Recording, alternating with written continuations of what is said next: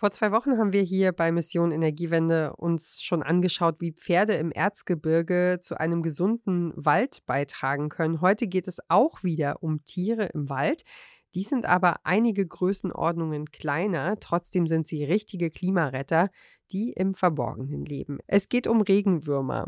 Was genau sie für das Klima und die Umwelt leisten, das schauen wir uns heute an. Ihr hört den Klima-Podcast von Detektor FM. Ich bin Ina Lebetjew. Schön, dass ihr dabei seid. Mission Energiewende. Der Detektor FM Podcast zum Klimawandel und neuen Energielösungen. Eine Kooperation mit Lichtblick, eurem Anbieter von klimaneutraler Energie für zu Hause und unterwegs. Regenwürmer sind viel mehr als nur glitschige kleine Tierchen. Sie graben nämlich Zentimeter für Zentimeter den Waldboden um. Außerdem kümmern sie sich um das Recycling von Herbstlaub und liefern Futter für die Pflanzen im Wald in Form von Dünger. Für die Zukunft der Wälder sind die kleinen Tiere also ganz schön wichtig. Wie sie diese wichtige Arbeit leisten und warum auch Regenwürmer vom Klimawandel bedroht sind, darüber spreche ich jetzt mit meiner Kollegin Esther Stephan. Hallo Esther. Hi. Ja, spannendes Thema. Wie, wie, wie warum eigentlich? ja, man muss erstmal dazu sagen, dass ja der 5. Februar der Tag des Regenwurms ist. Und oh, da yay. dachten wir uns, wir gucken uns den heute mal genauer an. Spannend. Ähm, mhm.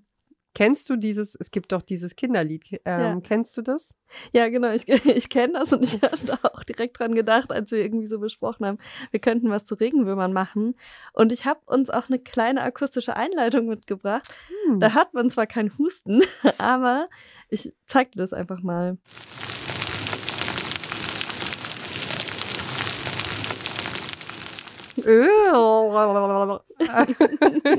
Das klingt ziemlich abgefahren. Ja, das, das ist tatsächlich das Geräusch, das Regenwürmer machen, wenn sie durch das dunkle Erdreich ziehen, wenn sie sich da durchfuttern.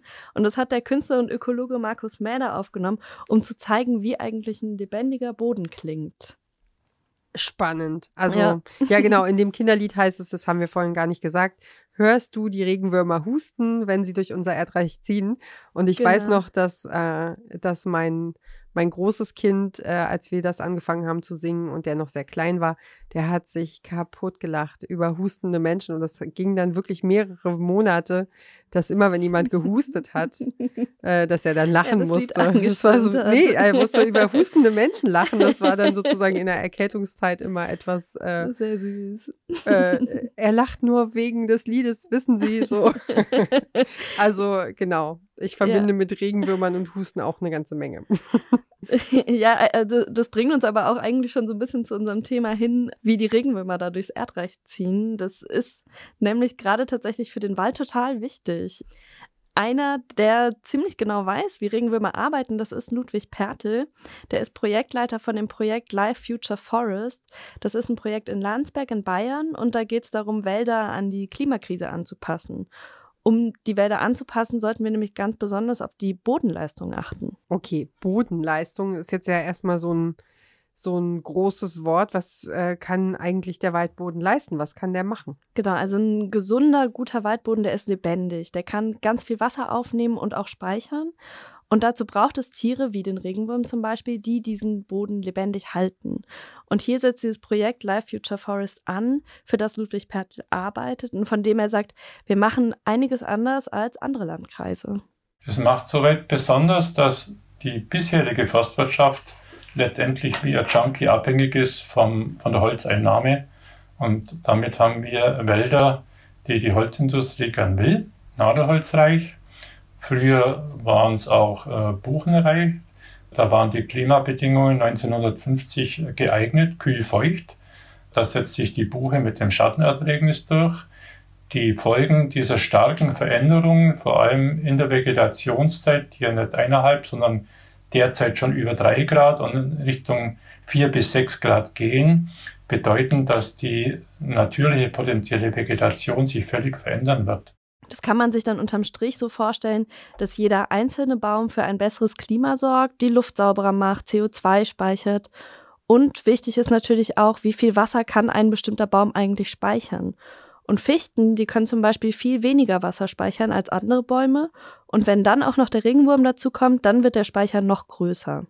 dass eben die Bodenleistung in Zukunft, weil das pflanzenverfügbare Wasser in der Vegetationszeit entscheidet, in Zukunft bestimmend sein wird, müssen wir schauen, wie bekommen wir aus geringen Bodenleistungen. Unter Fichte haben wir in Scheuring 70 Liter Wasserspeicher und der Edellaubholz physikalisch 350. Wenn der Regenwurm noch dazukommt, werden es wahrscheinlich 500 Liter sein. Das heißt, wir können mit den Naturkräften, wenn wir die Natur richtig einsetzen, wunderschön gegensteuern und können damit äh, den Generationenvertrag einhalten, dass die Leistungen, die unsere Kinder, Enkel brauchen, saubere Luft, keine hohen Ozonwerte, genügend Niederschlag in der Vegetationszeit, sauberes Trinkwasser, mehr Versickerung, damit das Wasser nicht ausgeht, die schafft nur ein lebendiger Boden mit hoher Regenwurmpopulation. Okay, also wenn ich jetzt so in den Wald gehe, dann sehe ich da ja je nach Jahreszeit mal einen schlammigen Boden, mal trockene Stellen, mal ist es so richtig fest. Und eigentlich sieht man ja oft Insekten und Würmer im Wald. Woran erkenne ich denn überhaupt, dass der Boden richtig lebendig ist, wie du sagst? Also ein gesunder Boden, den kann man nicht nur hören, sondern man kann den auch sehr gut daran erkennen, was da im Laufe der Zeit mit den Blättern passiert, die vom Baum fallen. Also der entscheidende Punkt, wenn man auf den Waldboden schaut, ist, was passiert mit dem nicht genutzten sogenannten Abfall, mit den Blättern, mit den Nadeln, mit den Ästen, mit der Rinde? Geht die schnell in den Boden rein oder türmt die sich langsam auf? Wir bezeichnen das als Humuszustand, Humusform. Und anhand dieser Humusform kann man relativ schnell erkennen, ob da eine schnelle biologische Aktivität ist oder eine gestörte Aktivität da ist. Also ein guter, gesunder Boden, wir bezeichnen das als Nullhumus, der ist innerhalb eines Jahres ist das gesamte Material im Bodenspeicher. Während die Negativform sich äh, Jahr, bis Jahrzehnte auftürmt und ganz mächtige Auflagepakete ausformt, die letztendlich nie richtig in den Bodenspeicher gelangen. Gut, aber das macht ja nicht nur der Regenwurm, da sind ja auch Millionen anderer Kleinstinsekten und Bakterien beteiligt. Ich habe mal, äh, ich glaube, es war so irgendwie auf einem toten, toten Baumstamm, der sich, der so zerfällt und von Insekten zerfressen wird, sind irgendwie Abermillionen äh, Kleinstlebewesen. Also das muss man sich erstmal irgendwie vorstellen. Was macht denn jetzt unter all diesen Arten den Regenwurm so besonders?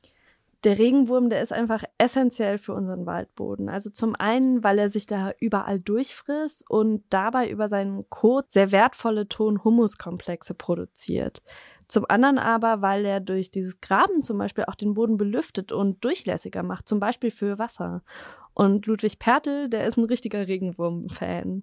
Regenwürmer sind so unsere Leitart, unsere Joker, weil sie alle Probleme in die Lösung bringen.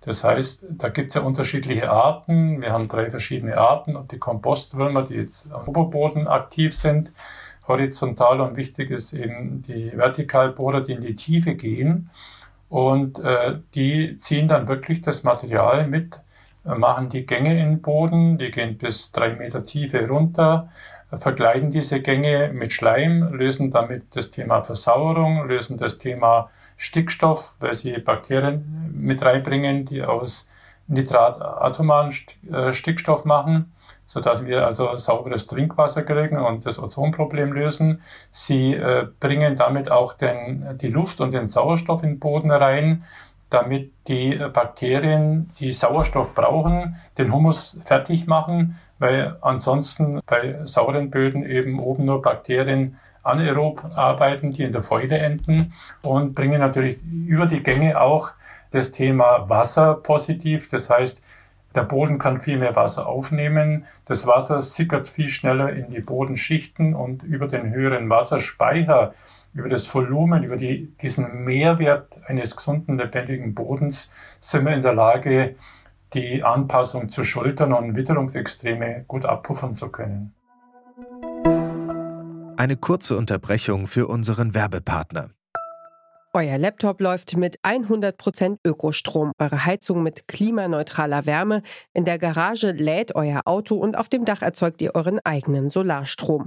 Klingt nach Zukunftsmusik, ist aber jetzt schon leicht zu haben. Bei Lichtblick bekommt ihr alles, was ihr für einen klimaneutralen Lebensstil braucht. Jetzt einfach wechseln zu Deutschlands größtem Ökostromanbieter.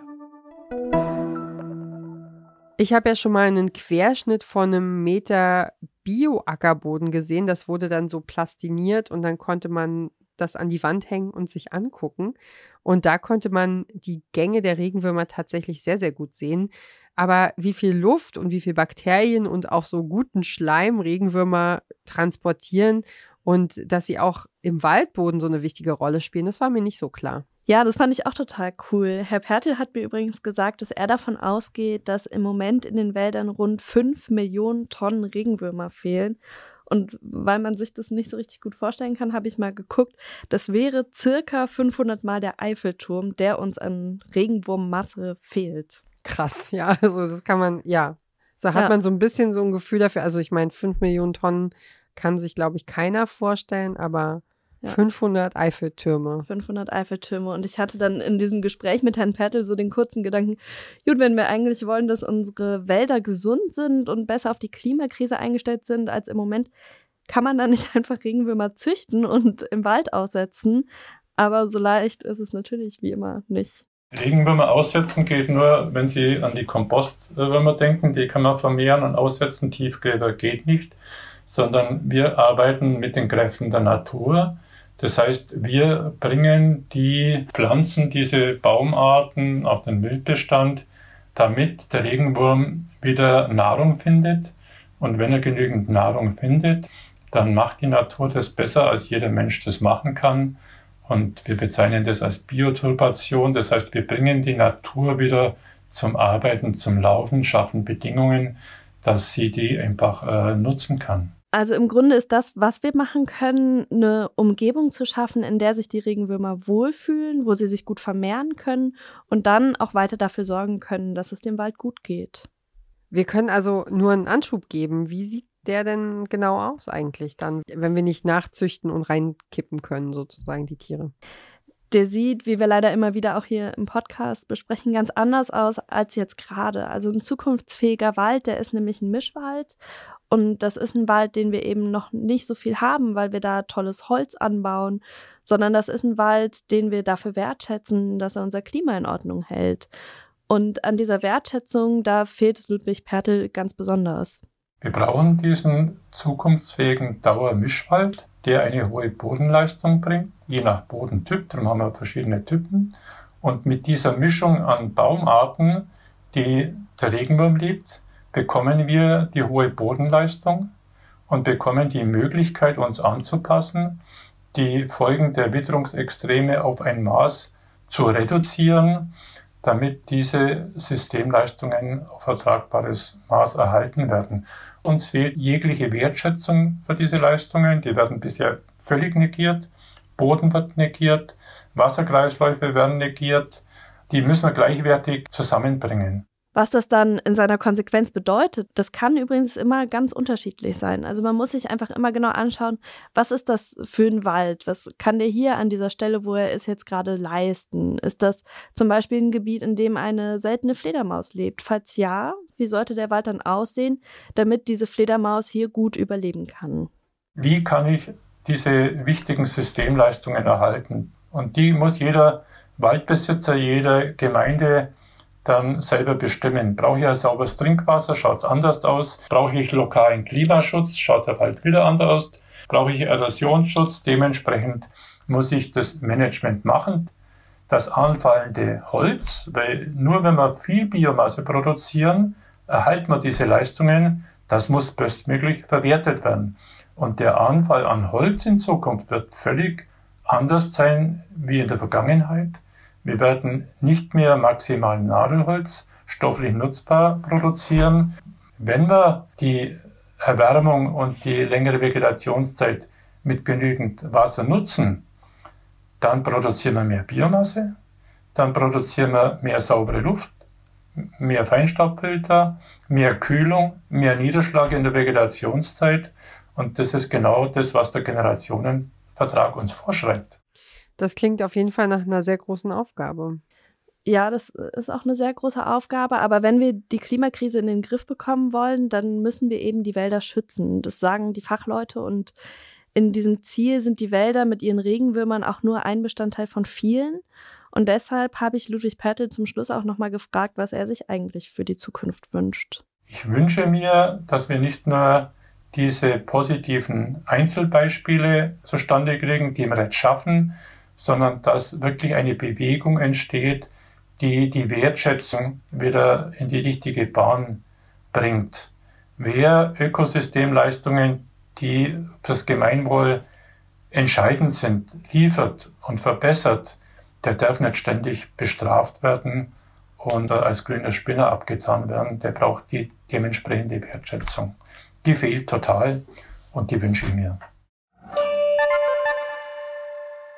Regenwürmer leisten einen riesigen Beitrag zur Gesundheit von Wäldern. Sie graben um, belüften den Boden und verwandeln Biomasse in wertvolle Humuserde. Darüber hat meine Kollegin Esther Stephan mit Ludwig Pertel gesprochen. Er leitet das Projekt Life Future Forest in Landsberg in Bayern.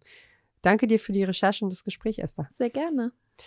Das war's für diese Woche mit Mission Energiewende, eurem Klimapodcast von Detektor FM. Die neue Folge erscheint am kommenden Dienstag und da sprechen wir dann drüber, wo China eigentlich im Moment in der Energiewende steht. Das hört ihr dann genau wie alle anderen bisherigen Folgen auf Detektor FM oder in der Detektor FM App oder da, wo ihr sonst auch eure Lieblingspodcasts hört. Wenn euch diese Folge gefallen hat, dann empfehlt uns gerne einem Freund, einer Freundin oder euren Liebsten zu Hause. Kritik, Anmerkungen und Feedback könnt ihr uns gern per E-Mail schicken und zwar an klima.detektor.fm. Ich freue mich, wenn wir uns in der kommenden Woche wieder hören. Mein Name ist Ina Lebetjew. Macht's gut, bis bald. Tschüss. Mission Energiewende der Detektor FM Podcast zum Klimawandel und neuen Energielösungen. Eine Kooperation mit Lichtblick, eurem Anbieter von klimaneutraler Energie für zu Hause und unterwegs.